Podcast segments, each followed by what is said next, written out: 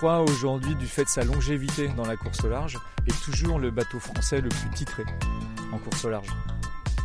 il a 55 ans de carrière, il vient encore de courir Donc il a, il a, c'est lui le plus vieux. donc c'était le plus vieux bateau de la route du. Vous avez compris? On va parler d'un bateau mythique, le Penduic 3. Salut Anne, bonjour à vous toutes et tous. Voici donc l'épisode 5 de la saison 2 des Dessous de la voile, le podcast qui parle de voile, mais pas comme les autres. Bonjour Olivia, bonjour à tous. Et oui, pour cet épisode, nous allons prendre des embruns historiques. Alors Olivia, tu as embarqué à bord de Penduic 3 avec Arnaud Pénarin, qui a participé à la dernière route du Rhum, destination Guadeloupe, à bord de ce bateau de légende conçu par Éric Tabarly en 1967.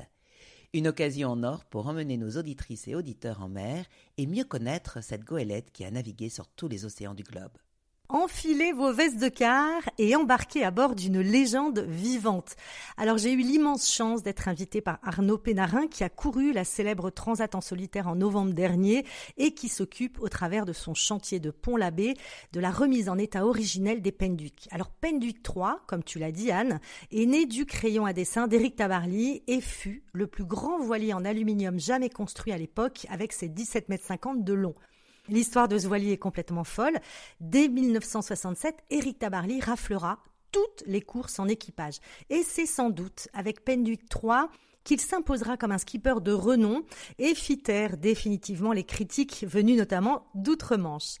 Alors un palmarès éloquent dès sa mise à l'eau, premier de la course de sélection pour l'Admiral's Cup, euh, premier de la Morgan Cup à Portsmouth, euh, entre Portsmouth et Cherbourg, vainqueur de la Gotland Race, vainqueur toute catégorie sur la Channel Race, une double victoire de la mythique course du Fastnet. Cette double victoire fut d'ailleurs un exploit pour Éric Tabarlier et son équipage qui remportent la course en temps réel et en temps compensé. À l'époque, aucun appel n'est possible. Les participants sont dégoûtés devant l'hégémonie des Français. Les organisateurs du RORC changeront d'ailleurs le règlement concernant la jauge dès le 1er janvier 68 et ce, dans le seul but de pénaliser Penduic 3. Alors on poursuit le palmarès, vainqueur ensuite de la Plymouth La Rochelle, premier sur la course La Rochelle Bénodet, premier sur le Tour de l'île de Groix et vainqueur de la fameuse Sydney Hobart en temps réel. Allez, les voiles sont parées à étrisser, mon micro est branché, je vous embarque pour plusieurs minutes d'immersion, c'est parti.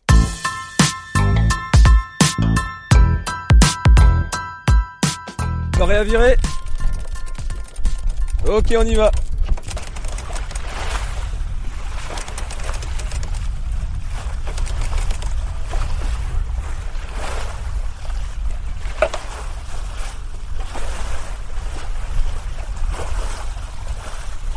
Bonjour Arnaud, merci d'inviter nos auditrices et nos auditeurs à embarquer à bord de Penduic 3, c'est absolument génial. Alors pour commencer, moi j'aimerais que tu nous racontes l'histoire de ce bateau qui est né en, 1967, hein, dans des planches à dessin d'Éric Tabarly. Raconte-nous un petit peu l'histoire de ce bateau. Alors Penduic 3, alors bienvenue à bord, hein, bienvenue à tous. Et Penduic 3 est effectivement un, bateau euh, très intéressant techniquement puisque euh, en 1967, Eric avait l'intention de, faire courir un bateau sur l'ensemble des courses du Rorke, qui étaient euh, des règles établies par les Anglais. Et euh, cette règle disait deux choses en particulier, que le bateau devait faire 10 mètres à la flottaison et faire un maximum de 16 mètres de mât.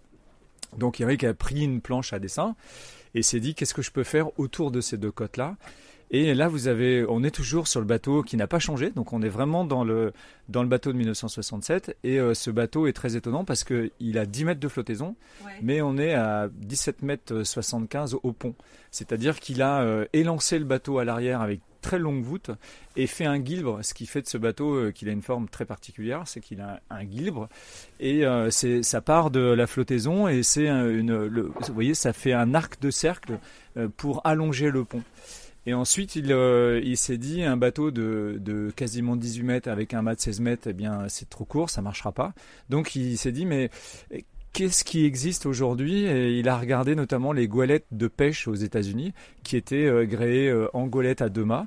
Et il s'est dit, si je mets deux mâts de 16 mètres, comment je peux remplir cet espace qu'il y a entre les mâts et comment je peux mettre des voiles? Et donc, il a regardé ces gréements américains et il a recréé une goélette type de, pêche avec le, le fameux Penduic 3. Donc il a dessiné, il a été proposé ses plans au chantier de la Perrière à Lorient, qui a validé les plans techniques et qui a vraiment conçu du coup le, bateau en termes de structure. Et quand les Anglais ont vu ce bateau la première fois, ils ont dit mais le vilain petit canard, il va jamais rien faire ce bateau. Ah, c'est dingue. Incroyable. Et alors, donc ce bateau, il est complètement en aluminium, c'est ça. Et Éric Tavarly, on sait, était quelqu'un d'assez novateur, qui, voyait loin. Tu me disais tout à l'heure, quand on visitait des bateaux, il y avait quand même des choses qui, aujourd'hui, qu'on peut retrouver éventuellement sur des IMOCA. Euh, explique-moi un petit peu en quoi il a été novateur, ce bateau. Alors déjà, Eric, euh, en 1964, il avait construit Penduic 2 en contreplaqué et à l'époque, c'était euh, déjà un des plus gros bateaux, plus grands bateaux en contreplaqué. Il avait gagné la Transat anglaise en solitaire en 1964 et pour 67, il se dit il me faut un bateau plus gros un bateau de un bateau comme on vient d'en parler avec ces formes là en contreplaqué c'était compliqué à réaliser. Et à l'époque l'aluminium commençait à, à, arriver euh, sur le marché. Et euh, les architectes euh, notamment chantier de la Perrière lui ont dit mais on pourrait peut-être faire un bateau en aluminium. Et donc il est parti sur cet aluminium qui est beaucoup plus léger que l'acier qui, qui, avec lequel on construisait beaucoup de bateaux à l'époque. Et, et en fait la structure il fallait là trouver une structure suffisamment forte de charpente du bateau pour que le bateau ne se déforme pas. Et euh, c'est ce qui a été fait euh, pour euh, ce bateau-ci. Et quand on dit qu'il est novateur, c'est que effectivement plein de choses nouvelles pour l'époque, pour le yachting, ont été mises en place sur le bateau. Et, ce qui est assez extraordinaire, c'est qu'il y a eu assez peu de modifications à faire sur le bateau. Tout a bien fonctionné tout de suite. Donc le bateau a révolutionné un peu le yachting à ce moment-là montrer la table à cartes Explique-moi. Alors il y a plein de petites choses, c'est vrai, qui, euh, a, aujourd'hui, euh, on, voit sur certains bateaux, notamment des bateaux de course, des ultimes même, on voit des choses que euh, on a l'habitude de voir. Mais, mais ce qui est très intéressant, c'est la genèse de tout ça. et on a fait nous, on m'a demandé de, faire un rapport euh, entre Penduc 3 et certains ultimes euh, au départ de la route du Rhum en, octobre. Et en fait, on se rend compte que l'idée est déjà ici. Sur Penduc 3, il y a plein d'idées qui, ont continué, qui ont évolué bien sûr, qui ont été modifiées, mais qui sont déjà euh, sur Penduc 3. Et Eric était quelqu'un qui lisait énormément et de tout. Et je, me souviens de, le voir tout le temps plonger dans des bouquins. Et il prenait beaucoup d'idées des anciens. Et ah aussi bien des bateaux de pêche que des bateaux de yachting. Et euh, sur Penduic 6, sur Penduic 3, il y a des tas d'innovations. Là, on parlait de la table à cartes. Bien effectivement, sur euh, Penduic 2 et sur Penduic 3, on a une table à cartes à cardan, c'est-à-dire qu'il y a une... Euh, un cordage qui est sous euh, cette table à cartes, qui est sur deux pivots. Et quand le bateau gîte énormément, vous appuyez sur le cordage et la table à cartes se met naturellement euh, à, à l'horizontale. Il y a un petit rail courbe, hein, on voit sous la table à cartes, et donc elle, elle, suit, on peut la régler euh, sur ce rail. Oui, ce, ce, rail est courbe avec des trous, et puis quand vous appuyez sur ce cordage, il y a deux petits pistons qui, qui se rétractent, et quand vous lâchez, les pistons viennent dans les trous et la table est calée. Et vous êtes à plat pour travailler. C'est une des innovations. Mais il y en a plein. On fera, le tour du bateau tout à l'heure. Alors moi j'avais envie de savoir quel est le caractère de Penduic 3. Comment tu le définirais pour le rendre humain? Car on sait que les bateaux ont une âme. Euh, et puis tu connais par cœur le bateau, puisque tu as fait la dernière route du Rhum à, bord. Euh, alors voilà, quel caractère il a ce bateau? Ah bah, euh, alors ça, c'est très facile. Penduic 3, c'est le meilleur ami du monde. C'est un super copain parce que Penduic 3, il vous fait jamais un mauvais coup. Il est, il est toujours là pour euh, la sécurité pour vous. Il est, c'est un bateau sur lequel on se sent bien. Moi, à la route du Rhum, je suis parti sans aucune appréhension parce que j'ai beaucoup navigué sur ce bateau et je savais que euh, il, il me ferait pas de sale coup. Quand je dis de sale coup, vous voyez, sur un bateau, parfois, s'il n'est pas bien conçu ou s'il est mal réglé, lorsque vous lâchez la barre, le bateau part dans tous les sens ou euh, il se met contre le vent, le bateau s'arrête, ça peut être dangereux dans du mauvais temps. Là, un Penduic 3, vous lâchez la barre, vous mettez pas de pilote automatique, vous lâchez la barre, vous allez devant, vous pouvez travailler pendant 3 minutes, 3 4 minutes à l'avant, revenir, il n'a pas bougé. C'est un copain, un super copain. Et alors il marche fort au portant, je crois, hein, au, portant dans la brise, non? Oui, parce que c'est un bateau qui est fait pour le mauvais temps. Donc c'est un bateau euh, robuste, on l'a vu, il est en aluminium, donc euh, il, est, il est très costaud. C'est un bateau qui a été euh, dessiné pour le large, donc pour pour la grosse mer. Et puis c'est un bateau qui, dans sa carrière, a fait, a fait plein de choses. On en parlera peut-être tout à l'heure, mais plein de tours du monde et euh, qui a subi des cyclones, donc et, qui est toujours là, et toujours là en super état. Donc oui, c'est un bateau qui est prévu pour euh, le portant, mais qui marche aussi bien dans le pré, dans de la mer formée. Il est très étonnant, vous l'avez peut-être vu tout à l'heure, quand on monte dans le mât et qu'on regarde le pont, on a une petite seconde à se demander où est l'avant de l'arrière. Oui, oui c'est vrai, il a un petit cul. Comme on dit. Et, il a une étrave qui est aussi pincée, et donc le bateau est, en forme de un peu, on dirait pas une goutte d'eau, mais une goutte d'eau inversée avec euh, deux pointes de chaque côté. Et très étonnant. Bon, et puis il faut dire que c'est un bateau qui a été conçu pour neuf personnes, et toi, tu étais tout seul sur cette route du Rhum? Oui, alors ça, c'est un parti que j'avais plusieurs. Euh, plusieurs objectifs dans cette route du Rhum et notamment euh, mon objectif personnel c'était un peu le défi sportif puisque effectivement le bateau a été conçu pour euh, neuf équipiers. Voilà, vous avez vu à bord il y, a, six bannettes donc il y avait en permanence trois personnes euh, sur le pont et on a fait un, chantier de préparation du bateau en, pendant l'hiver 2022 et on a pris le parti de, de, ne pas modifier le bateau et de le, de laisser dans sa configuration de 1967. Donc ça c'est la configuration de euh, de la Sydney Hobart et de toutes les courses du rock, donc du neuvage du bateau. Donc tout là, le gréement, euh, tout le fonctionnement du bateau est comme à l'époque. Et donc du coup, effectivement, c'est pris pour, euh, c'est fait pour neuf. Alors moi, j'ai quand même fait une petite entorse à, toute cette histoire de 1967, c'est que j'ai mis un pilote automatique. Ça, c'est vraiment indispensable. Mais euh, je me suis aussi bien préparé physiquement. Je, m'y suis mis deux ans à l'avance. Deux ans avant le rhum. Ah, quand même Ouais, ouais. Deux ans avant le rhum, je, je me suis mis à faire des, du sport, mais lié à ce que j'allais faire sur le bateau. Donc avec des mouvements, bah, des mouvements particuliers, notamment là, euh, il n'y a pas d'enrouleur sur ce bateau, donc toutes les voiles sont en sous à voile. C'est quand même des grosses voiles parce que c'est un gros bateau, donc il faut tout plier, il faut tout déplacer, il faut les extraire de la soute à voile quand elles sont mouillées. Donc beaucoup de mouvements de, de renforcement des jambes et des abdominaux et du dos. Et puis on est à l'intérieur du bateau, là, on discute ensemble à l'intérieur du bateau. Il n'y a pas beaucoup de hauteur sous barreau, hein, c'est-à-dire le, la hauteur à l'intérieur. T'es grand, euh, c'est aussi un truc, ça, de s'habituer à, marcher un peu courbé, quoi. Bah, Eric était pas grand. Mais oui, le bateau est, en fait, il n'y a pas de roof sur ce bateau parce que ce qu'on on appelle ça en, en termes maritimes un flush deck, c'est-à-dire que le pont est complètement plat parce que c'est un bateau de course quand même. Donc euh, le volume intérieur n'est pas une priorité. Donc on a priorisé un pont plat pour pouvoir mettre les accastillages, donc les winches et tout ce qui nous permet de naviguer. Et puis surtout pour se déplacer, c'est beaucoup plus simple parce que euh, quand on est en équipage nombreux ou même réduit, le bateau est gitard. Donc euh, on, gité, ça veut dire qu'on est on est penché et donc il faut avoir de quoi de quoi marcher. Et, s'il y a des, des obstacles sur le pont, surtout la nuit, ça peut être dangereux. Donc là, le pont est complètement plat et du coup on a un volume intérieur qui est euh, très réduit, qui est pas Je sais pas combien ça fait, ça doit faire 1m65 Oui, c'est ça. pas très... Il faisait pas 1m65 quand même, Eric Tamarly? Juste un peu plus. Alors, euh, on va revenir un petit peu à ta route du Rhum. Tu courais la route du Rhum pour les enfants de l'hôpital euh, Robert Debré. Moi, j'ai une question. J'ai la sensation qu'avec ce genre de bateau, ce Penduic, ça pouvait pas être autrement tu ne pouvais pas courir pour euh, autre chose qu'une belle cause. Euh, peut-on dire que les Penduic ont un rôle de transmission et de porteur de rêve? Alors là, bah, bravo, complètement. Je l'aurais pas mieux dit, mais euh, oui, effectivement, quand on a en fait, euh, c'était les 30 ans de, l'anniversaire des 30 ans de la création de l'association Robert Debré, qui, aide les enfants hospitalisés à l'hôpital Robert Debré à garder le sourire. C'est-à-dire que les enfants ont des pathologies euh, souvent très lourdes à supporter et il faut les aider à, supporter tout, ce qui est euh, ce, cet environnement médical. Et donc, une fois par an, cette association, donc il y a 30 ans maintenant qu'elle a commencé, a décidé d'amener les enfants au bord de l'eau et de les faire naviguer. Et euh, ils ont demandé à Eric Tabarly d'en être le parrain. Il l'avait accepté. Et après lui, c'est Jacqueline euh, Tabarly qui a pris le relais. Et dès qu'on peut, nous, depuis 30 ans, on amène un ou des Penduic euh, avec les enfants et qui viennent quatre jours au bord de l'eau. Et donc, il y a une association qui amène des, bateaux, des bénévoles. Et nous, on essaie d'amener un ou des Penduic.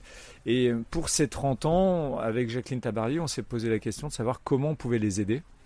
Et, effectivement, Penduc 3, ça s'est imposé pour plein de raisons, parce que d'abord, les enfants et l'hôpital connaissent bien ce bateau, et surtout, c'est un bateau tellement iconique qu'il y avait une vraie relation entre le bateau, cette transmission avec les enfants et le fait qu'on a aussi des projets de classement du bateau. Et, et, tout ça c'était le moment d'en parler. Et donc évidemment Penduc 3 ça, ça a beaucoup fait parler que Penduc 3 revienne sur la route du Rhum car la dernière fois c'était en 1978 ça, ça, on avait, avant le départ de la route du Rhum, à 200%, on avait rempli notre contrat euh, de communication et le fait que le bateau soit au départ. Donc ça, c'était fantastique. Je suis super heureux. Ah, c'est top. Alors justement, on va parler de l'association des Penduic. Euh, Qu'est-ce qu'elle propose, cette association, avec, avec ces bateaux et, et, comment elle fonctionne? Et justement, on va reparler de, de ce classement monument historique. Où est-ce que ça en est? Alors, les bateaux appartiennent tous à des propriétaires euh, différents que je peux citer. Hein, euh, Penduic, alors Penduic c'est le premier, le, bateau du papa d'Eric puis d'Eric. Penduic, Penduic 3 et Penduic 6 appartiennent à la famille, donc à Jacqueline et à Marie Tabarly. Penduic 2 appartient à l'école nationale de voile basée à Quiberon et Penduic 5 fait partie des réserves du musée de la marine de Paris, au palais de Chaillot. Penduicat, euh, il a disparu, euh, il s'appelait Manureva pendant la route du Rhum 78 justement. Donc il reste 5 euh, Penduic et qui sont confiés à l'association Eric Tabarly qui est basée à la Cité de la Voile Eric Tabarly. Et cette association, elle a pour objet d'entretenir et de faire naviguer les bateaux. Donc elle a des mécènes et des partenaires qui l'aident à, financièrement à, gérer tout ça. Et les bateaux naviguent du mois de, de début avril à fin septembre, tous les ans. Après, ils, ont ils sont sortis de l'eau, ils ont un chantier d'hiver. Et l'association, euh, elle, elle, euh, elle, a des adhérents et elle propose aux adhérents de naviguer sur les bateaux. Donc il y a des, des sorties euh, qui sont organisées et elle propose aussi à ses partenaires de, de, naviguer avec elle. Son objet, c'est de, de, faire perdurer l'esprit d'Eric et bien sûr de continuer à faire naviguer les bateaux. Et alors les classements? Monument historique. On sait que Penduic, le premier et classé monument historique. Qu'en est-il des autres? Oui, alors ça c'est un sujet, euh, c'est un sujet parce que alors là je suis impliqué pour pour deux raisons. La première c'est que euh, je suis le président de l'association Penduic. Alors cette association elle a été créée il y a trois ans parce que euh, on s'est retrouvé dans la capacité financière, la famille s'est retrouvée dans la capacité financière de reconstruire Penduic qui avait des problèmes structurels. Euh, en fait, le bateau est en composite et le composite s'était délité avec le temps, donc il fallait tout refaire. Et euh, le seul moyen de sauver le bateau, alors, il y a eu deux, deux questions se sont posées. Est-ce que l'association Eric Tabarly, euh, elle, ne pouvait pas, n'avait pas les moyens de reconstruire le bateau? Donc la question, c'est est-ce qu'on arrêtait Penduic, on le mettait dans un musée ou dans un hangar, ou est-ce qu'on essayait de trouver des solutions pour continuer à faire naviguer ce bateau? Et la solution, elle a été de, de, faire classer le bateau au monument historique. Et pour ce faire, la famille a été obligée de le donner à, à une association pour qu'il profite au plus grand nombre.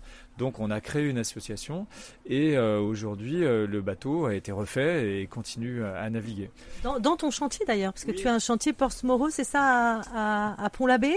C'est ça, j'ai un chantier naval. Nous, euh, en fait, on, s'est associé avec le chantier du GIP pour faire Penduic. Donc le chantier du GIP s'est chargé de la partie bois, parce qu'il y a quand même une partie charpente en bois.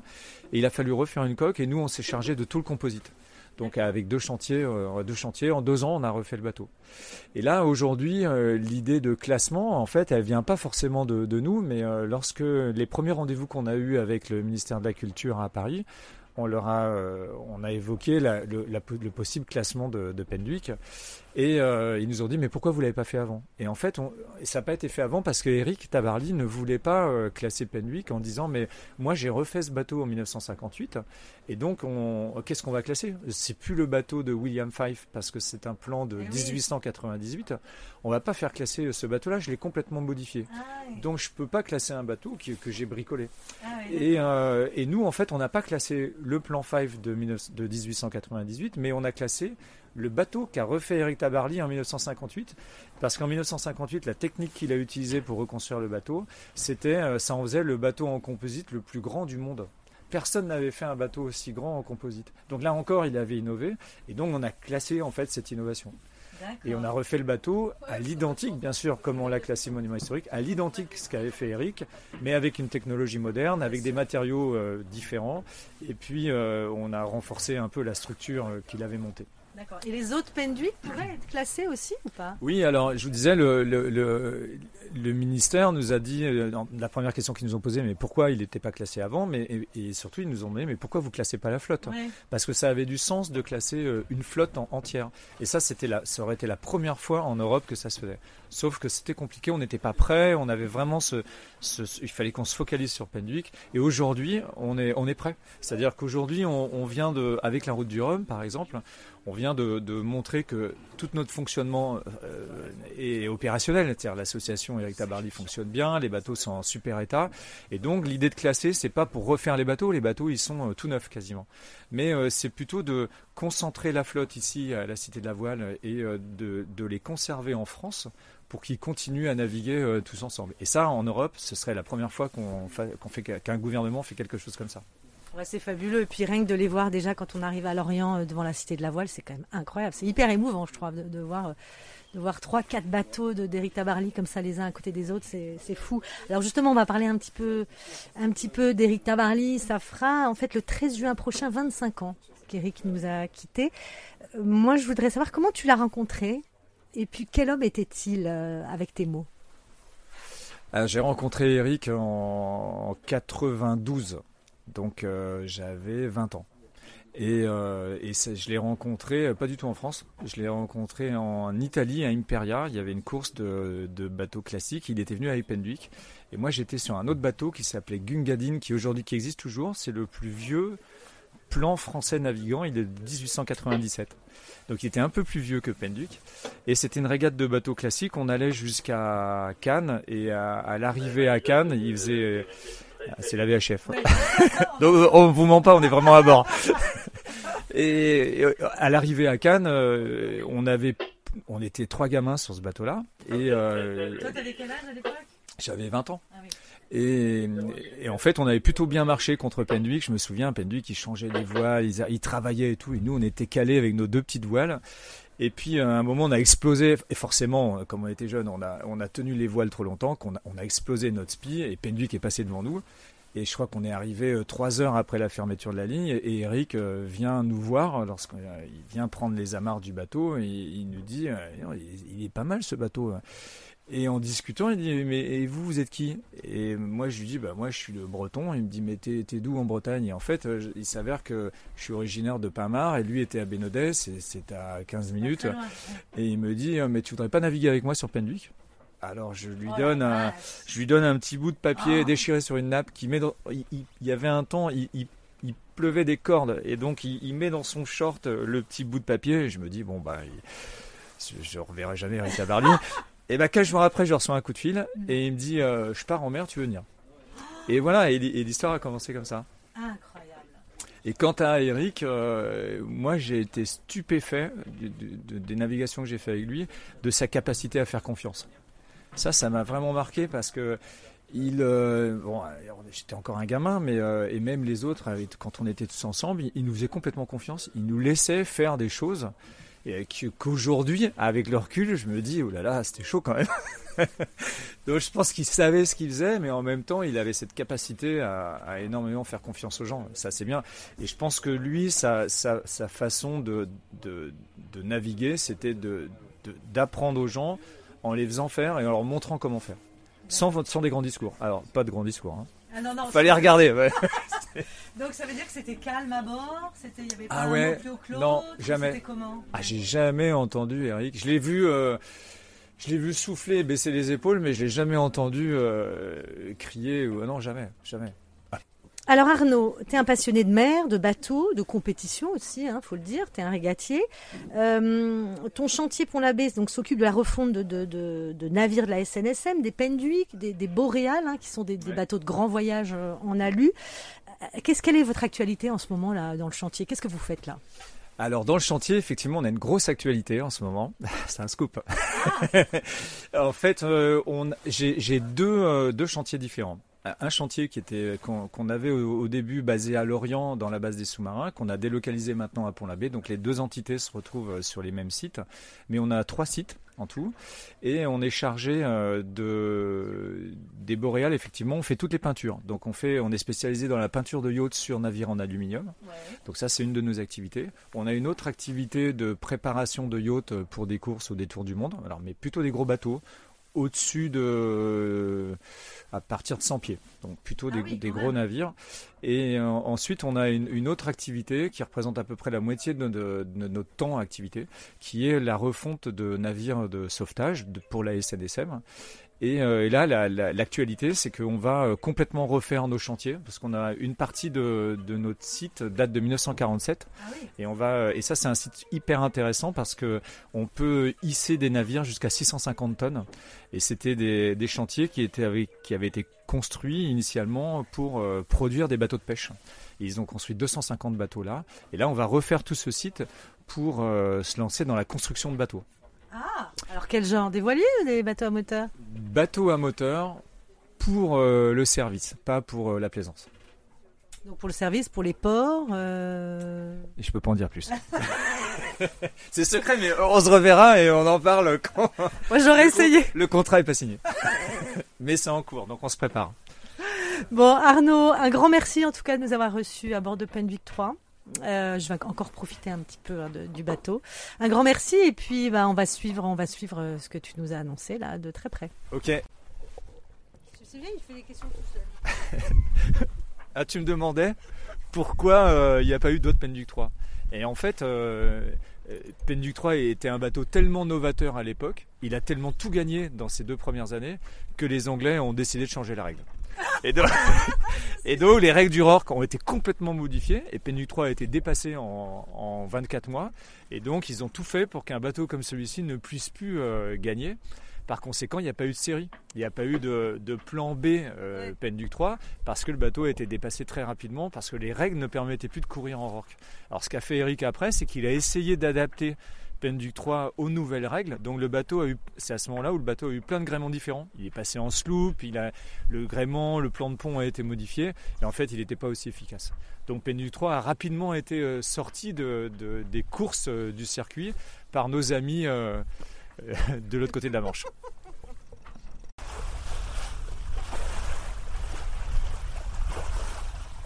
Et super, merci Olivia. J'ai eu des frissons en écoutant le reportage. J'avais l'impression d'être à bord avec ce bateau qui a une âme. On doit se sentir tout petit face à ce bateau historique. Enfin, comme le dit Arnaud, on souhaite qu'ils soient tous inscrits comme patrimoine historique. Et c'est toujours très émouvant, je trouve, de voir les Penduics amarrés devant la cité de la voile Éric Tabarly à Lorient.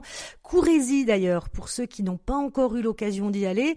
Et puis j'en profite pour vous dire que Gérard Petitpas, fidèle lieutenant d'Éric Tabarly pendant 15 ans et créateur de la société organisatrice de courses au large Penduic, vient de sortir un livre qui s'appelle Marin au pluriel, truffé d'anecdotes, de coulisses avec Tabarly et ses équipiers. Je l'ai pas encore lu, mais je m'en pourlèche déjà les babines.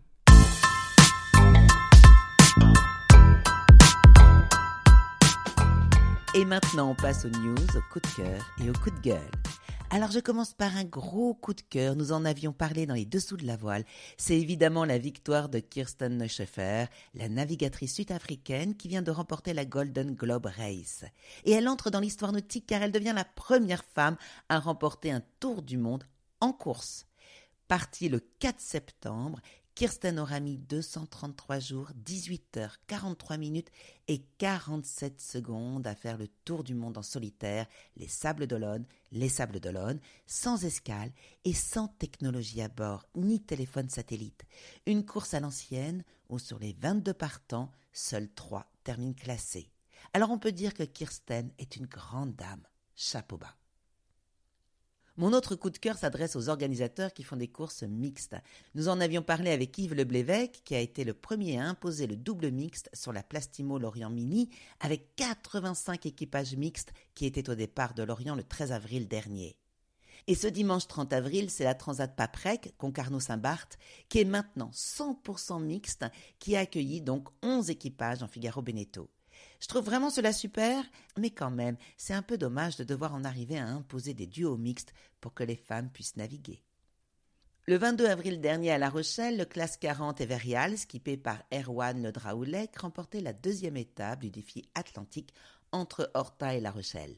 Au classement général, après deux étapes, c'est l'équipage de Jan Lipinski sur Crédit Mutuel qui monte sur la première marche du podium, suivi de deux Italiens, Ambrogio Beccaria sur Alla Grande Pirelli et Alberto Bona sur Ipsa. On part le long des côtes américaines pour parler de The Ocean Race. Le 23 avril dernier a été donné le départ de la quatrième étape, Itajaí au Brésil, direction Newport aux États-Unis. Quatre jours après le départ, Kevin Escoffier, skipper de PRB Holcim, annonçait qu'ils avaient dématé et que tout le monde allait bien. Ils ont donc abandonné et ont rejoint Rio pour réparer. Eleven Hour Racing mène la flotte, mais les bateaux sont très très proches les uns des autres, donc il y a un énorme suspense. Ils sont attendus vers le 10 mai à Newport. Allez, maintenant on parle d'olympisme, avec la semaine olympique française à hier qui s'est terminée samedi 16 avril. La France se classe première nation avec trois médailles d'or et une de bronze. Les Français s'imposent notamment en kitefall avec les victoires de Lauriane Nolo et Axel Mazella et la médaille de bronze de Jessie Kampmann. Et en planche Icufoil avec le jeune Fabien Pianazza qui remporte également l'or. Prochain rendez-vous pour l'équipe de France olympique, c'est à Marseille pour les test events du 7 au 7 juillet. Et pour terminer, notez deux rendez-vous qui vont arriver prochainement en GP. La saison 3 se termine les 6 et 7 mai avec le Grand Prix de San Francisco, dont la seconde journée sera consacrée à la grande finale qui va réunir les trois premières équipes au classement général. Donc on croise les doigts parce que les Français sont en bonne posture. Et en IMOCA, 13 duos prennent le départ le dimanche 7 mai de Brest, de la Guyadère, Bermude Mille